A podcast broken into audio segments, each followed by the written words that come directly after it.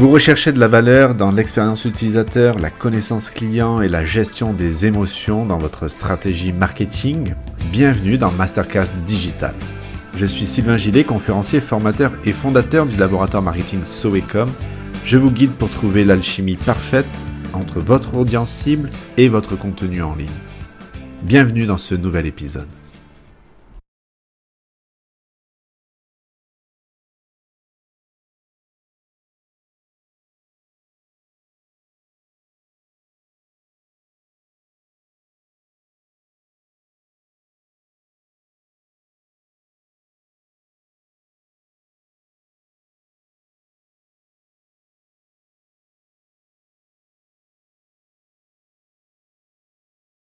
Bonjour, bonjour à toutes et à tous, j'espère que vous allez bien. Bonjour Axel, bonjour Jérémy, bonjour Laurie, bonjour Priscille, bonjour Jeanne, Cindy. N'hésitez pas à mettre un petit like si vous m'entendez bien déjà. Super, merci Jérémy, merci Axel, super, merci, bonjour Mélodie. Tout le monde va se connecter au fur et à mesure. J'espère que vous allez bien. Bienvenue dans ce nouvel audio live. Aujourd'hui, le marketing prédictif, comment ça marche? On va voir ça tout de suite. Je vous rappelle simplement un petit peu comment fonctionne l'audio live consulting que je vous propose.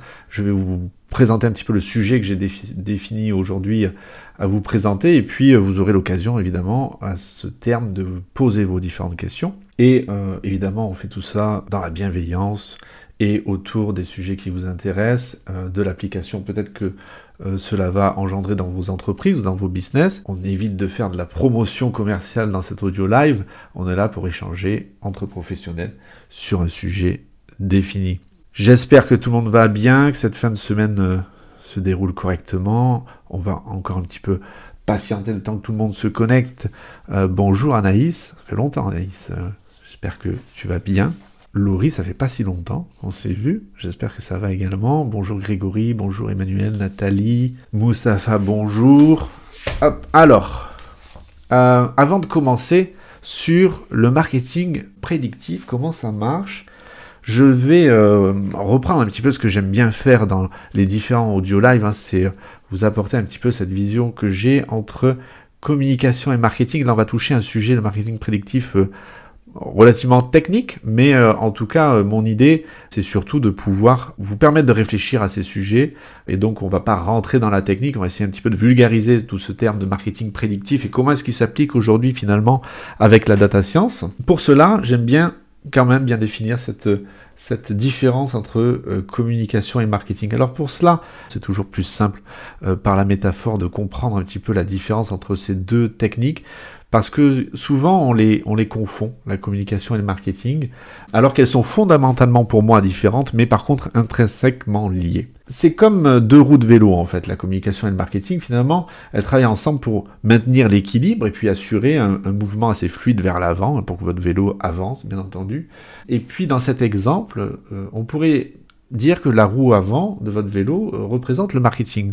Parce que c'est lui qui va établir euh, la direction et puis qui va guider euh, les efforts pour atteindre les objectifs de votre entreprise. le marketing va identifier les opportunités de marché, définir les objectifs et puis élaborer des stratégies pour cibler efficacement l'audience que vous souhaitez toucher, le public que vous souhaitez atteindre et définir la bonne direction pour y arriver. Et la roue arrière serait donc la communication, puisque c'est elle qui va donner l'élan et la force pour avancer.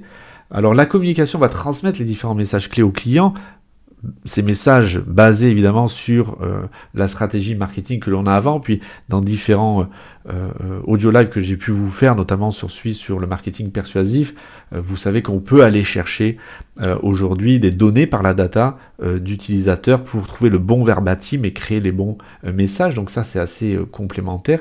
Donc transmet les messages clés au client et renforce la notoriété de votre marque et, tout en développant des relations bien sûr avec les différentes parties prenantes. Et sans une communication efficace, eh bien les efforts de marketing n'atteindront pas finalement leur plein, leur plein potentiel. Et comme un vélo ne peut pas avancer avec une seule roue, on ne peut pas mener une communication efficace sans une stratégie de marketing bien définie. Les deux disciplines, comme je vous le disais, sont finalement fondamentalement différentes, mais par contre intrinsèquement liées. Alors, C'est important pour moi de faire cette différence parce que là, on rentre dans le marketing prédictif. Euh, finalement, Jérémy, d'accord, j'apprécie, merci beaucoup. Euh, le, marketing, alors le marketing prédictif, je ne vais pas pouvoir vous en parler sans, parler de data science hein, finalement. Euh, c'est un peu le, le, préambule que j'ai fait, hein, que je vous ai proposé dans, ce, dans, cette, dans cet audio live. C'est-à-dire la data science offre de nombreuses opportunités pour anticiper et optimiser vos actions marketing. Alors on va voir ensemble justement comment fonctionne le marketing prédictif et, quels en sont les principes et les applications possibles en, entreprise.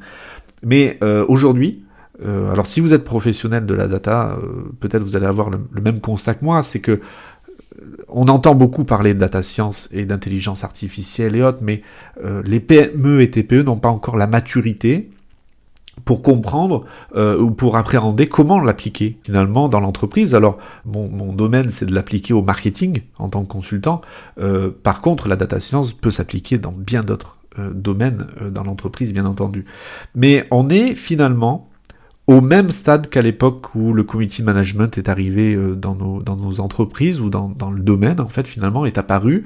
C'est-à-dire que le community management est apparu, des grandes entreprises, des grands groupes ont appliqué cette discipline, et puis petit à petit, c'est arrivé dans les PME et TPE qui ont appréhendé et compris, et par la pédagogie qu'ont pu faire euh, des professionnels, que finalement, le community management pouvait être intéressant chez eux, alors soit en embauchant des community managers, soit en transmettant à des salariés cette mission de community management pour animer les réseaux sociaux de leur entreprise. Je pense qu'on est aujourd'hui dans ce même schéma où euh, les entreprises commencent à entendre parler de data science euh, et là l'appliquer au marketing, mais euh, n'ont pas encore réellement appréhendé comment la mettre en place dans l'entreprise, soit effectivement en embauchant des data analystes ou data scientists, ou bien en passant par des consultants qui vont venir accompagner les équipes à appréhender ces différents sujets. Donc c'est toute ma mission, euh, pouvoir, euh, par le contenu que je vous propose euh, sur LinkedIn, hein, ben vous, vous proposer des contenus pour un petit peu mieux appréhender ces sujets de la data science appliquée au marketing en ce qui me concerne. Alors, on va commencer pour le marketing prédictif. Le marketing prédictif, évidemment, comme je vous disais, commence par la data science et donc par de la donnée. Et on va forcément commencer à analyser de la donnée. Et pour analyser de la donnée, la première chose à faire, bien entendu, c'est de la récolter. Alors, c'est intéressant de partir dans, ce, dans cette mission-là parce que en, amont du marketing prédictif, il faut bien appréhender d'une part l'environnement dans lequel évolue l'entreprise, d'autre part euh, le comportement euh, des clients, bien entendu, et, les données clients internes à l'entreprise, et puis euh, le persona, et euh, marketing de, de l'entreprise qu'elle souhaite toucher, ou les personas.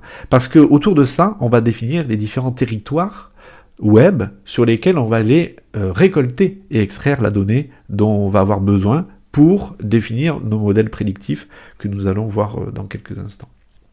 Donc il y a toute cette stratégie de récolte. Dans cette stratégie de récolte, il y a différents outils. Évidemment, euh, par la data science, on va mettre en place des, robots et autres qui vont aller scraper cette, cette donnée. On va pouvoir aussi utiliser, et j'aurai l'occasion de vous en parler, euh, de, vous en présenter. Alors, soit j'en ferai un sujet d'audio live euh, sur l'OSINT, l'Open Source Intelligence, et puis il y aura également des, différents contenus que je partagerai par mon profil LinkedIn sur ce sujet. également, évidemment, on peut extraire de la donnée concurrent qui vont nous permettre aussi euh, euh, de pouvoir prédire différents euh, mouvements dans les réseaux de concurrents pour pouvoir placer nos, commerciaux ou bien pour pouvoir effectivement définir une stratégie spécifique. Un point très important par contre, lorsqu'on va définir cette stratégie de récolte de données, c'est de le faire bien entendu dans la légalité, appliquée au RGPD pour ceux qui sont en Europe, dans le cadre où le professionnel qui doit vous accompagner ou les équipes qui vont devoir travailler cela doivent prendre en compte évidemment la notion RGPD pour des questions bien entendu derrière de potentiels contrôles de la CNIL. Après, ça dépend un peu de votre taille, mais la CNIL ne fait pas de différence de, taille d'entreprise. Simplement, alors moi je fais le choix de travailler principalement sur, des entreprises avec des clients qui sont en B2B, travailler en B2C uniquement avec les données, principalement c'est des e-commerçants, mais avec leurs données internes clients hein, qu'ils ont récoltées de manière opt-in et donc euh, euh, qui, est, qui est saine, des bases de données saines en interne.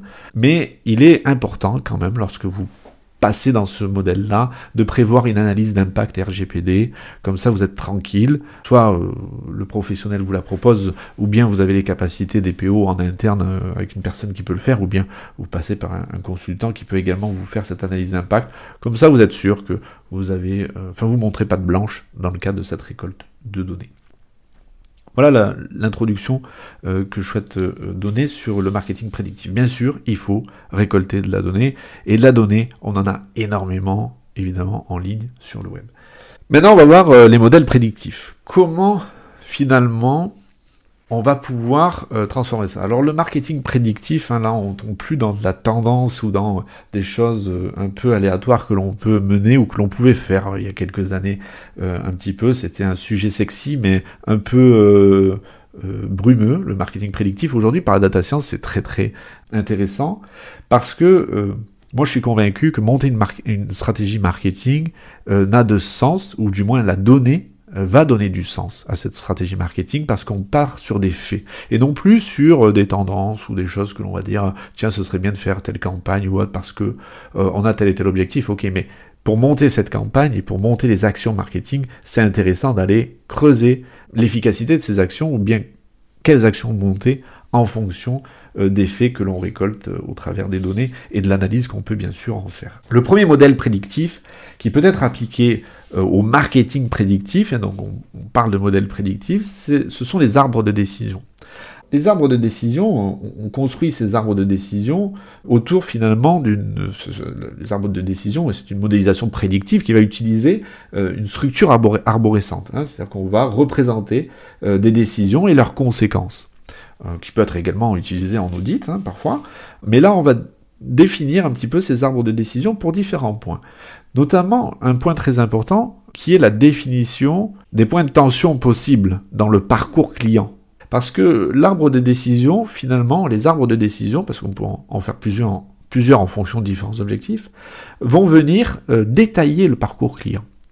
Et dans ce cadre-là, les différents points de tension possibles que l'on peut définir vont nous permettre et eh bien ensuite, on va voir les applications de ces arbres de décision, mais par exemple d'estimer le risque de désabonnement d'un client, et donc de définir l'attrition. Alors ça, ça parle beaucoup aux personnes qui ont un business par abonnement, soit des médias par exemple, presse, ou bien euh, potentiels professionnels e-commerce qui ont un système d'abonnement.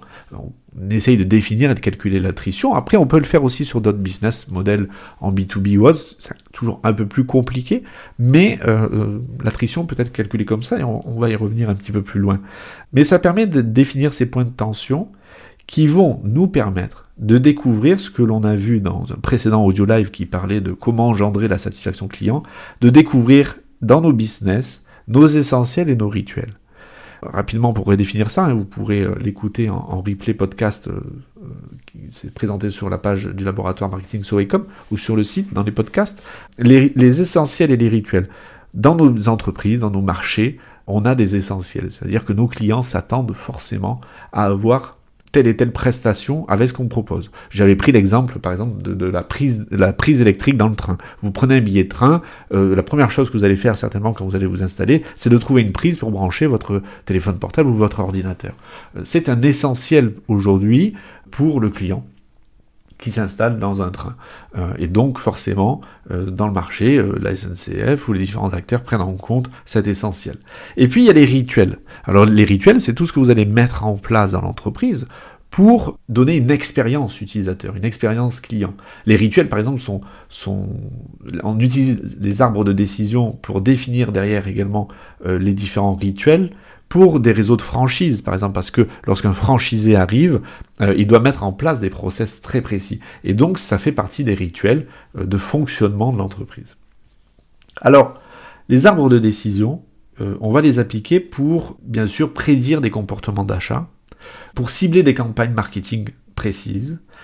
Également, alors, on, fait beaucoup ça pour segmenter les différents clients, et comme je vous l'ai dit, estimer le risque de désabonnement et définir l'attrition, le churn prediction, comme on va le voir euh, juste après. Avec ces arbres de décision, on va euh, également derrière pouvoir créer ce que l'on appelle les forêts aléatoires.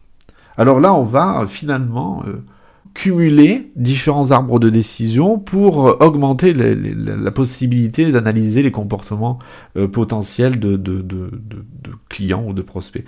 Et là, on va avoir différentes applications possibles.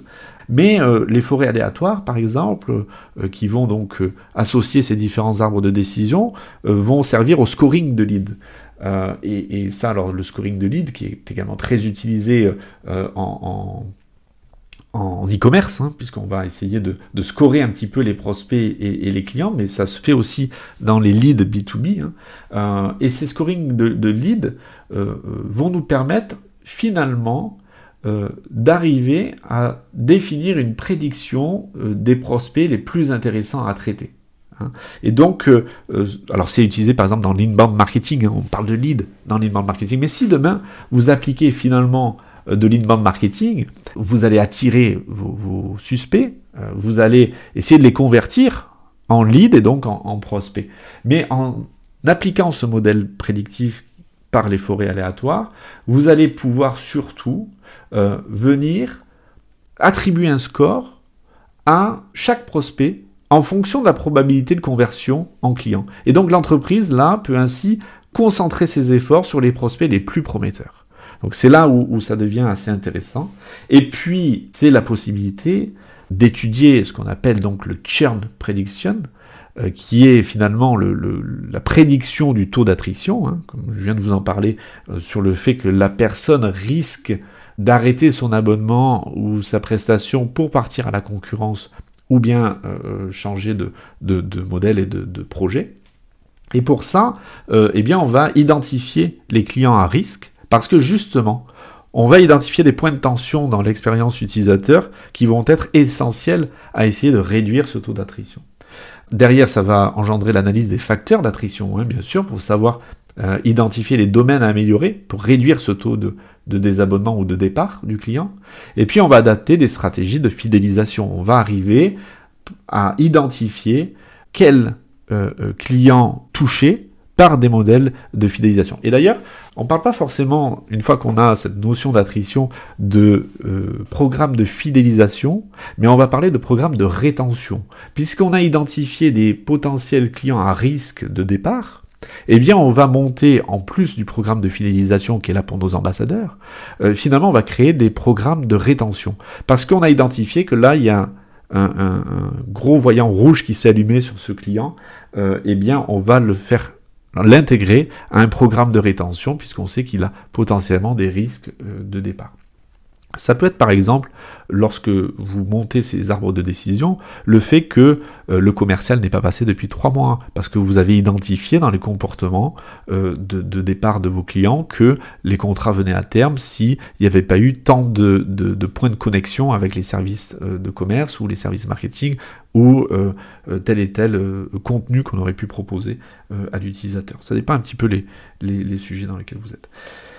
Voilà un petit peu euh, les arbres de décision, les forêts aléatoires. Vous voyez qu'on peut appliquer ça, euh, euh, évidemment, sur, sur, ces domaines-là.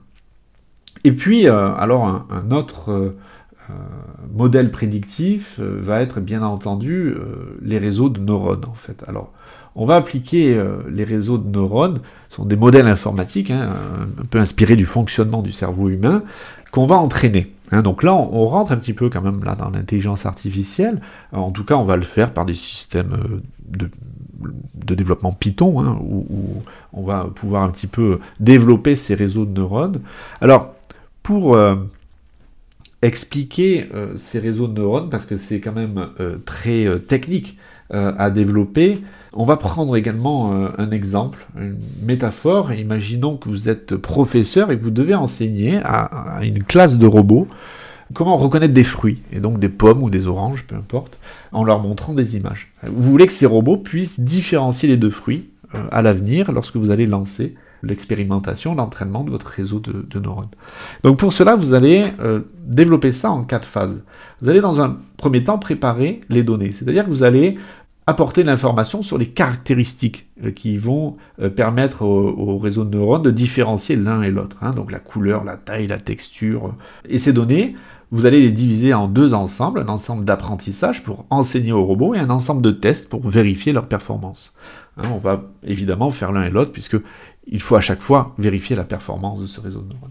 Donc derrière la création du réseau de neurones, qui est la deuxième phase, va vous permettre de construire ce réseau avec plusieurs couches et puis euh, de, de, connecter euh, ces couches les unes avec les autres. Et le réseau, lui, va recevoir des informations. deux sortes d'informations. Il va recevoir des informations entrantes qui vont être les caractéristiques des fruits. Et puis il va produire une prédiction sortante qui va être c'est une pomme ou une orange. Et ensuite, vous allez entraîner en troisième phase votre réseau de neurones. Alors, le robot, lui, va regarder des images sur l'ensemble d'apprentissage que vous allez lui proposer. Il va faire des, prédictions en fonction de dire si c'est euh, cette image est une pomme ou une orange. Bien entendu, au début, les prédictions peuvent être mauvaises et inexactes, et c'est justement par l'apprentissage, hein, le machine learning, que euh, chaque erreur va être prise en compte et réajustée en fonction de son poids et des poids des connexions entre les neurones pour améliorer les prédictions jusqu'au process parfait où les robots vont pouvoir reconnaître correctement les différents fruits dans l'ensemble d'apprentissage que vous leur avez proposé. Et puis évidemment, après, on va évaluer tout ça, on va tester encore plus euh, le réseau de neurones en leur montrant des images d'ensemble de tests pour vérifier que cette fois-ci, ils y arrivent correctement. Et une fois qu'on a fait ce test-là, on peut le faire sur une base de données beaucoup plus lourde, puisque là, on parle quand même de données assez, euh, assez conséquentes. Alors, à quoi va servir ces réseaux de neurones? Ça nous sert à l'analyse, par exemple, de sentiments, à faire euh, de, l'analyse de sentiments pour que euh, finalement on, crée des labels et on, apporte ces données caractéristiques au réseau de neurones pour qu'ils puissent définir si, par exemple, dans des commentaires d'utilisateurs, eh bien, euh, le sentiment est plutôt positif, négatif ou neutre. Donc ça, on arrive de, plus en plus à le faire assez correctement sur sur euh, des, exports de commentaires, euh, peu importe le réseau social d'ailleurs, ce qu'on arrive à trouver sur, le web, ou bien de forums, ou bien de, de, satisfaction client avec des outils internes aux entreprises, comme des sites e-commerce ou autres qui ont leur propre réseau de commentaires que va laisser les, clients. Pour la segmentation évidemment aussi de, clients afin de pouvoir identifier des groupes de clients avec des comportements euh, d'achat similaires ou bien euh, derrière évidemment pour catégoriser en sous-groupes et puis proposer des offres marketing et, améliorer l'efficacité de ces campagnes marketing par une personnalisation beaucoup plus précise. Et puis évidemment la prévision des ventes puisque derrière ces réseaux de neurones vont pouvoir être utilisés pour analyser des données historiques de l'entreprise et des tendances de marché aussi qu'on peut coupler pour prédire euh, de futures ventes, ce qui va aider les entreprises bah, à planifier soit la production, hein, parce qu'on va pouvoir optimiser la production des produits, ou bien évidemment euh, redéfinir leur stratégie marketing en fonction de ces prédictions.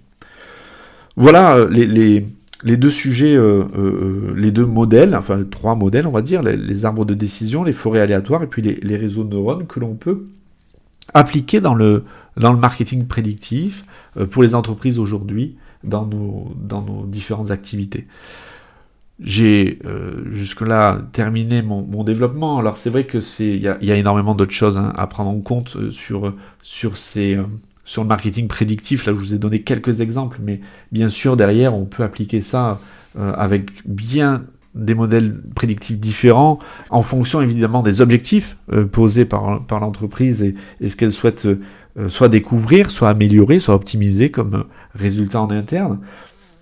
Et je dirais que la data science évolue également tous les jours comme l'intelligence artificielle et donc euh, il y aura également d'autres modèles qui vont permettre de définir euh, euh, différents, différentes prédictions en fonction des enjeux stratégiques des différentes entreprises.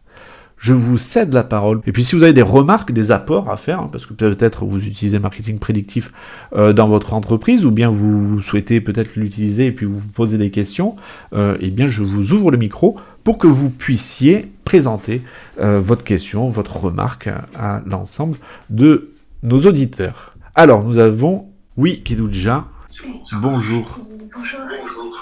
S'il vous plaît, j'avais une question par rapport, euh, donc, euh, si notre entreprise consiste à la création d'un label de qualité, comment est-ce qu'on pourrait appliquer le marketing prédictif à ce type de service? Alors, l'activité en soi de l'entreprise, en fait, ça va, ça va véritablement définir euh, l'enjeu que l'on veut autour du marketing prédictif. Ce que l'on peut faire autour de ça, c'est de, d'arriver à définir finalement dans le marketing prédictif et par exemple dans les arbres de décision, quels ont été euh, les axes de communication qui ont le plus convaincu les clients actuels qui ont choisi le label en question. Pour ensuite, évidemment, dans le marketing et la stratégie marketing que l'on va définir autour de, des actions de communication qu'on va souhaiter mettre en place, et eh bien d'arriver à définir dans ces, dans ces modèles prédictifs quels sont les axes qui ont le mieux performé dans les précédentes, par exemple, campagnes marketing, ou bien euh, euh, dans aujourd'hui les choix, alors soit autour d'enquêtes de satisfaction euh, qu'on peut développer par, en entreprise, et autour des résultats de ces enquêtes de satisfaction, définir justement par ce modèle prédictif quels ont été les choix. Parce que souvent, malheureusement, on, les entreprises, euh, euh, souvent, on projette ce que l'on pense de nos clients ou, prospects en disant, ben, ils nous choisissent pour telle et telle raison.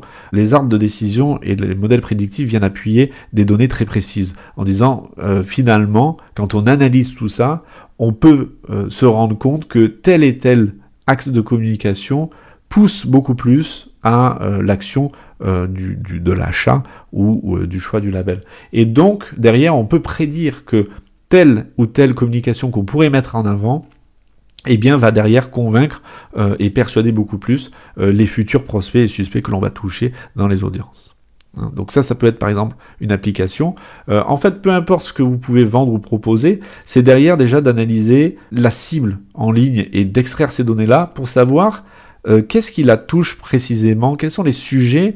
Et, qu'est-ce qui fait que, euh, euh, eh bien, dans ce qu'on va analyser, soit dans les sentiments, soit dans les commentaires, soit autour de, de, ce que l'on peut découvrir sur notre persona et l'audience que l'on veut toucher en ligne, qu'est-ce qui va réellement toucher la personne et les utilisateurs pour les convaincre et les persuader euh, que le label que l'on présente est le bon. Et évidemment, derrière ce modèle prédictif va nous permettre de définir euh, les axes de communication qu'on va vouloir mettre en place pour arriver à euh, les toucher et donc prédire la possibilité que par ces axes de communication, eh bien, ils vont faire le choix de notre entreprise.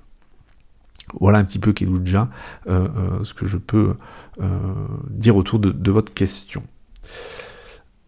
Alors, on va redonner la parole, je pense que il est prêt. Abdelhamid, je vous en prie.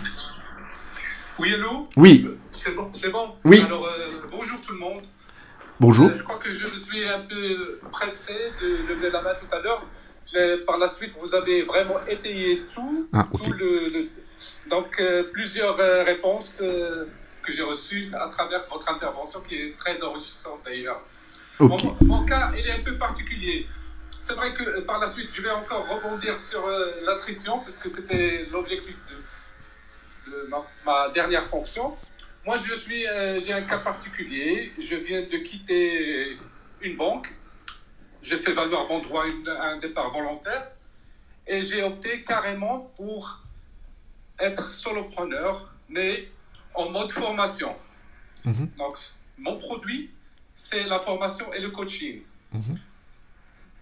Est-ce que ce, méthode, ce modèle prédictif d'un marketing, est-ce qu'il me, est qu'il va me permettre de cibler ma clientèle et de closer par la suite? Sachant que, vous l'avez dit tout à l'heure, euh, les études que j'ai faites dernièrement pour, euh, pour, avoir un certificat en marketing et du suivi, nous aurions en nous disant que tel ou tel réseau social est, est, propice à telle cible ou bien à telle niche. Ça veut dire que mon cas particulier, je dois, je dois chercher ma niche euh, sûrement sur LinkedIn et pas forcément sur Instagram ou Facebook.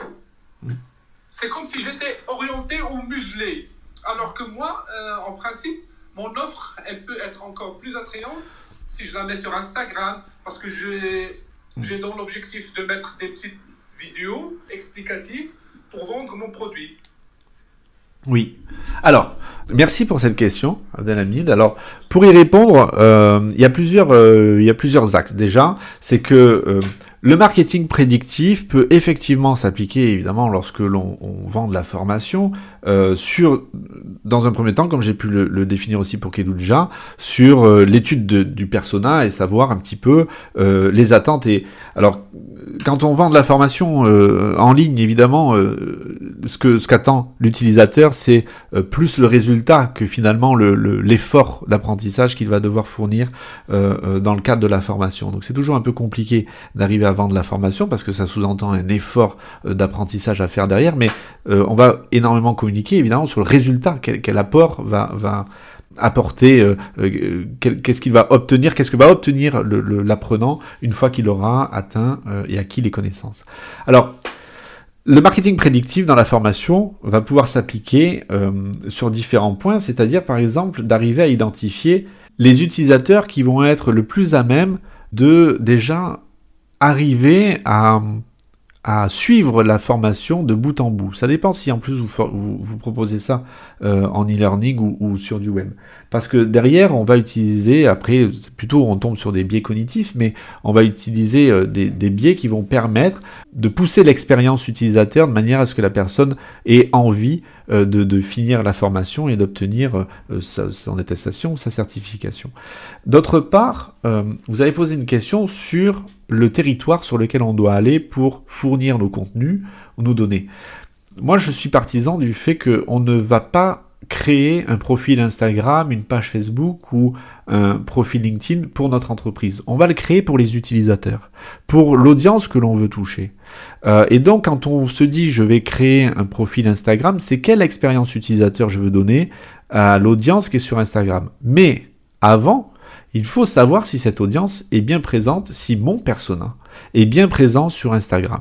Parce que c'est pas une question d'être muselé, euh, je pense, c'est plutôt une question d'être efficace. Et se dire, si mon audience n'est pas sur Instagram, pourquoi j'irai faire du contenu sur Instagram? Si je sais que mon audience est principalement, et mon persona est principalement sur LinkedIn, autant mieux que j'aille sur LinkedIn. Je reprends simplement cet exemple que je donne parce que pour moi le persona marketing est quand même euh, la base euh, de tout ça, comment Facebook a réussi finalement. Facebook, lorsque Mark Zuckerberg a développé Facebook et l'a lancé, il n'a pas dit venez, c'est ouvert à tout le monde, de 13 à 77 ans, vous allez pouvoir partager votre vie. C'est pas ce qu'il a fait. Ils ont eu une stratégie de personnel marketing. Ils ont d'abord identifié les, euh, leur première cible, c'était les étudiants d'Harvard. Puis ensuite, ça a été les étudiants des universités, des écoles américaines. Puis ensuite, ça a été les étudiants du monde entier, et des universités, des écoles euh, du monde entier. Et ce sont les étudiants qui ont petit à petit ramené leur famille euh, sur Facebook et qui fait qu'aujourd'hui, nos grands-parents peuvent avoir un compte Facebook. C'est par la stratégie de marketing, de persona marketing, qu'ils ont réussi à atteindre leurs 2 milliards d'utilisateurs. Ils n'ont pas, dans un premier temps, tout ouvert en disant, voilà, venez tous. Ils ont d'abord ciblé un persona très précis. Donc je pense que déjà, euh, euh, vous devez appliquer cette stratégie pour savoir qui est exactement le persona marketing que vous allez devoir cibler pour mener à bien votre votre, votre stratégie. Et derrière le marketing prédictif, eh bien c'est en analysant ces données web que l'on peut trouver, et puis euh, sur la notion de formation et de coaching, on peut aussi le faire sur de l'analyse de données concurrentielles, euh, sur d'autres personnes qui fonctionnent sur les mêmes territoires que nous, pour voir finalement quels sont les sujets euh, qui ont le mieux marché pour derrière venir persuader votre clientèle que votre formation est peut-être ce dont ils ont le plus besoin. Voilà, Abdelhamid, ce que je peux euh, vous dire sur le sujet, ou vous conseiller du moins. Merci beaucoup. Je vous en prie. Alors, on a euh, Sarah qui veut parler, et après Saïd. Sarah. Oui. Alors, bonjour. Bonjour. Bon, pour euh, le marketing prédictif, si on, on a l'axe de communication, c'est les réseaux sociaux. C'est un axe qui a un public plus large. Hmm. Donc, on ne peut pas définir un personnage précis. Donc, euh, comment on peut établir euh, un plan de communication sur, euh, sur cet axe? Basé sur le, marketing prédictif Donc, c'est ça ma question. Ah, alors si je reformule votre question, c'est que comment est-ce qu'on peut développer le marketing prédictif dans la stratégie de communication liée aux réseaux sociaux, c'est ça? Oui, exactement. Ouais, ok. Alors, euh, le marketing prédictif, finalement, c'est, pas une fin en soi, ça vient euh, dans une stratégie euh, qui est déjà une, stratégie marketing déjà existante, hein, bien entendu, mais le marketing prédictif va nous permettre d'acquérir des données qui vont, et ce que je dis à chaque fois, hein, c'est que la data va vous éclairer dans vos prises de décision, dans les actions marketing et les campagnes de communication que vous voulez faire. Donc effectivement, comme je viens de le développer, votre persona marketing est certainement dans ses usages numériques sur un réseau social ou plusieurs hein, d'ailleurs. Et puis vous pouvez avoir plusieurs persona marketing bien entendu. Ce qui est euh, intéressant à, faire dans le, marketing prédictif au travers de l'utilisation des réseaux sociaux, c'est justement euh, l'analyse de sentiments et l'analyse d'intérêts que l'on peut euh, découvrir. C'est-à-dire que au travers de l'analyse de, des échanges qui sont faits euh, au travers de commentaires et puis d'autres euh, publications que l'on peut découvrir, euh, c'est déjà de se dire de quoi parlent les gens. Et moi, j'attache une grande importance à dire, on va pas étudier les publications, on va étudier les commentaires des publications, parce que c'est là où la donnée est la plus intéressante, c'est là où les gens utilisent le bon verbatim. Et au travers de cette analyse, on va faire une analyse de sentiments, mais surtout, euh, on va faire ce qu'on appelle l'analyse lexicométrique et sémantique de ces euh, différents commentaires et sujets que l'on va découvrir. Parce que on va dans ce cadre-là euh, trouver le bon verbatim de nos, utilisateurs, parce que souvent, malheureusement, on, a un jargon très professionnel quand on a la tête dans le guidon de nos entreprises, et on s'exprime pas comme nos clients ou nos prospects. Alors là, ça va nous permettre de découvrir le verbatim de nos clients et nos prospects, et de le mettre en place ensuite dans euh, la stratégie de communication et dans les campagnes marketing que l'on va vouloir euh, mettre en place. Ça, c'est une première chose. derrière, on va aussi pouvoir euh, définir ce qu'on appelle la concaténation de termes et donc évidemment derrière venir euh, découvrir des terminologies, des expressions utilisées par nos euh, utilisateurs et personas. Tout ceci va permettre quoi? De venir personnaliser de plus en plus en fonction de notre audience notre manière de nous exprimer dans nos campagnes marketing et de communication.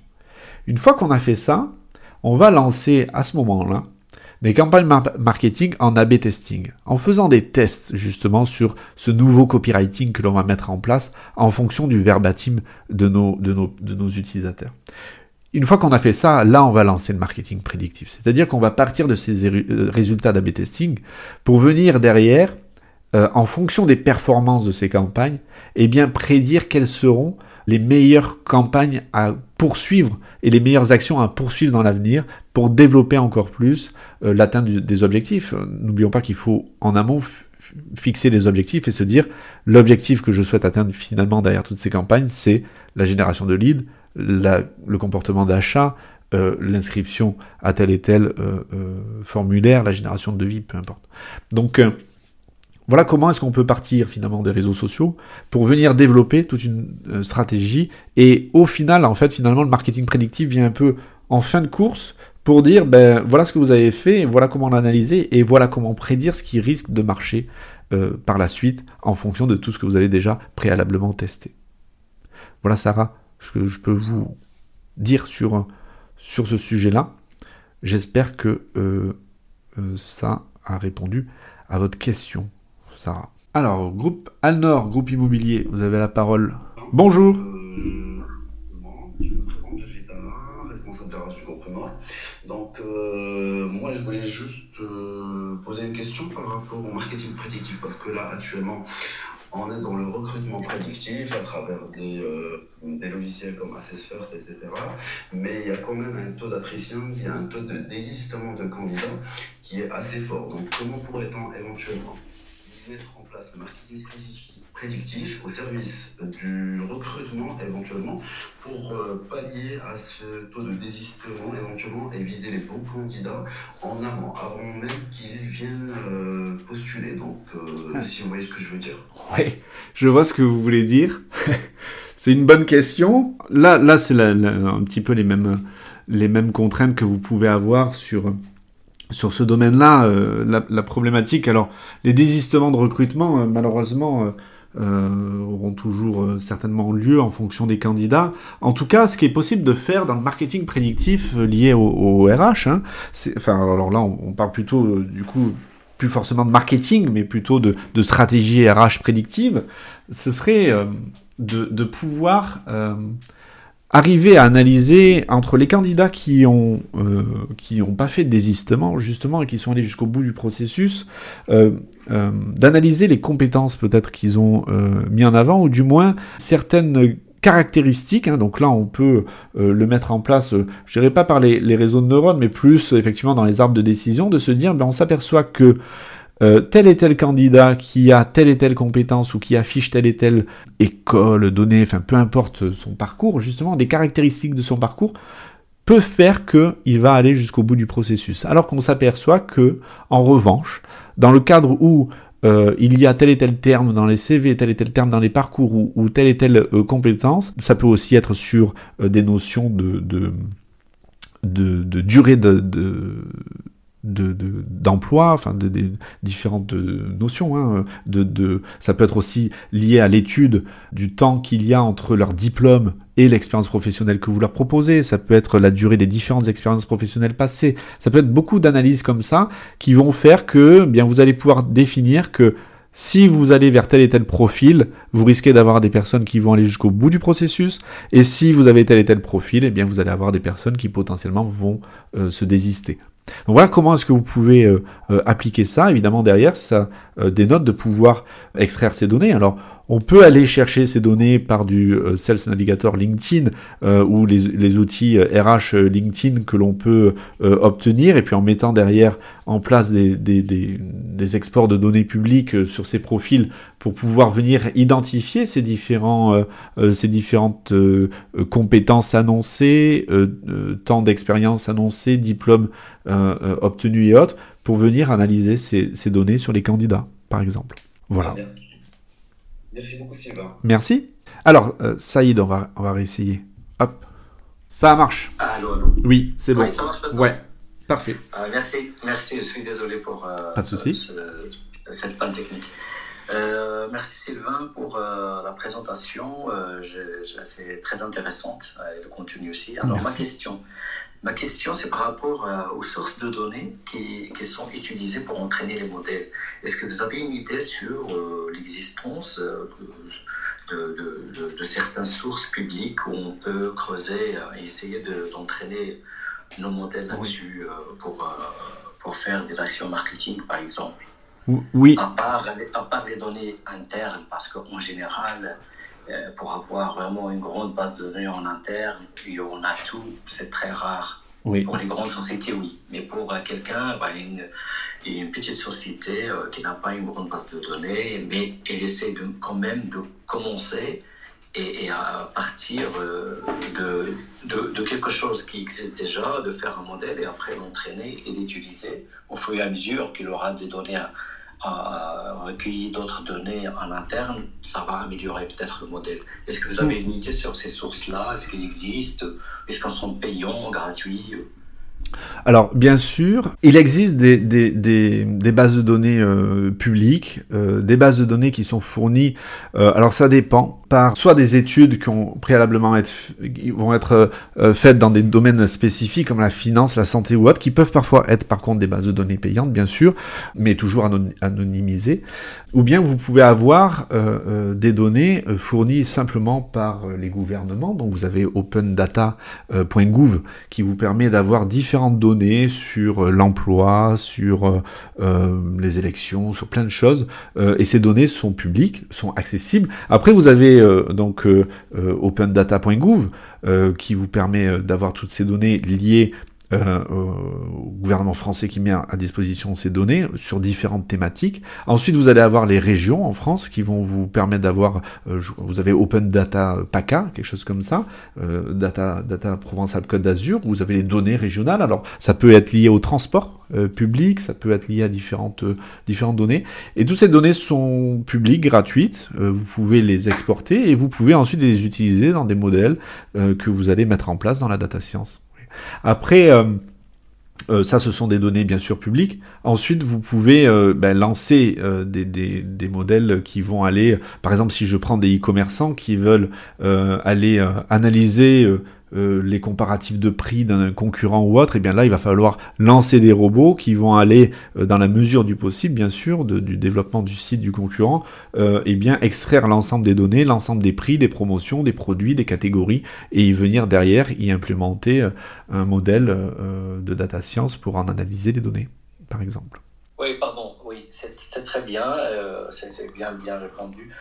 Euh, ça, c'est par rapport, par exemple, euh, chercher les prédicteurs. Dans le modèle, il y a les prédicteurs, il y a la cible, mm. en général. Quand on cherche les prédicteurs, toutes les caractéristiques, on cherche. Mais je crois qu'il y a le gros problème, c'est que la cible, est-ce que la cible, on va devoir l'identifier manuellement euh, ou il y a un moyen de, de récupérer aussi la, la euh, la, target du modèle, qui est la cible, euh, quelque part. Alors généralement, euh, la cible dépend de votre objectif, donc c'est effectivement vous qui allez la définir et après, alors c'est pour ça que soit si vous utilisez des, bases de données publiques ou, privées, ben vous, vous en savez la, connaissance, donc l'analyse derrière sera plus fluide, mais généralement c'est pour des études assez euh, généralistes. Par contre, après, si vous avez une étude très précise à faire sur euh, des comportements clients ou utilisateurs, c'est à vous de définir votre cible et savoir un petit peu au travers de ce persona quels sont les objectifs d'études que vous voulez mener. Hein, c'est en partant des objectifs d'études que vous saurez derrière analyser le bon territoire de données à exporter. Ah ouais, d'accord. Hein Merci beaucoup. De rien. En tout cas, j'espère que euh, ce contenu vous aura apporté de la valeur. Vous allez également avoir dans les semaines qui viennent et les jours même qui viennent euh, différents contenus sur mon profil. N'hésitez pas à vous abonner si vous le souhaitez pour découvrir bah, des notions de marketing prédictif, mais data science aussi appliquées au marketing, euh, pour pouvoir un petit peu bah, pousser votre curiosité sur ce sujet euh, qui va prendre dans les mois à venir, hein, parce qu'on parle plus d'années maintenant, mais plutôt de mois, une importance fondamentale pour les entreprises et surtout pour évoluer dans le, le euh, dans l'environnement concurrentiel qui va, qui va grandir. Euh, évidemment, plus on est les premiers à se, saisir de ces sujets et plus on avancera euh, rapidement face à, une concurrence qui prendra plus de temps à s'intéresser à ce genre de sujet. Hein.